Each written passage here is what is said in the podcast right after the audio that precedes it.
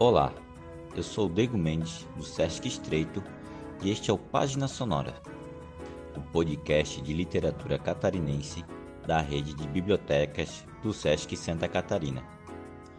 Hoje vou ler um trecho do livro Ciclotimia, de Rômulo Mafra, lançado em 2002 pela editora Companhia dos Loucos.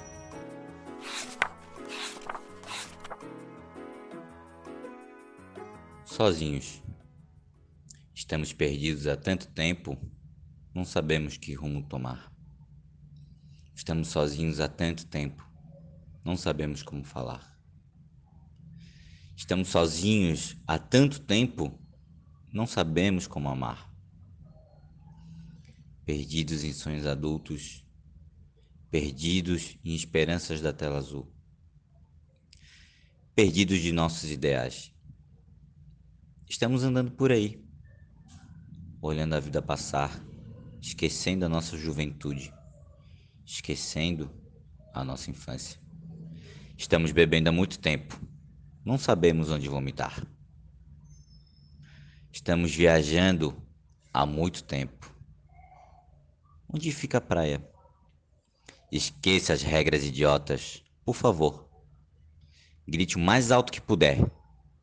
E não se preocupe se o mundo escutar pois eles estão surdos há muito tempo. Rômulo Mafra é nascido em 1977 em Itajaí, Santa Catarina, funcionário público municipal desde 2007. Seu primeiro livro, Ciclotimia, contou com a participação de André Pinheiro e Paulo Zembruski, no começo dos anos 2000. Ingressou na Faculdade de Jornalismo em 1997 Logo em seguida, começou a trabalhar no Jornal Diário do Litoral, onde trabalhou outras vezes como diagramador. Além disso, ajudou a editar o jornal cultural, Plateia. Participou da criação do caderno literário Clep.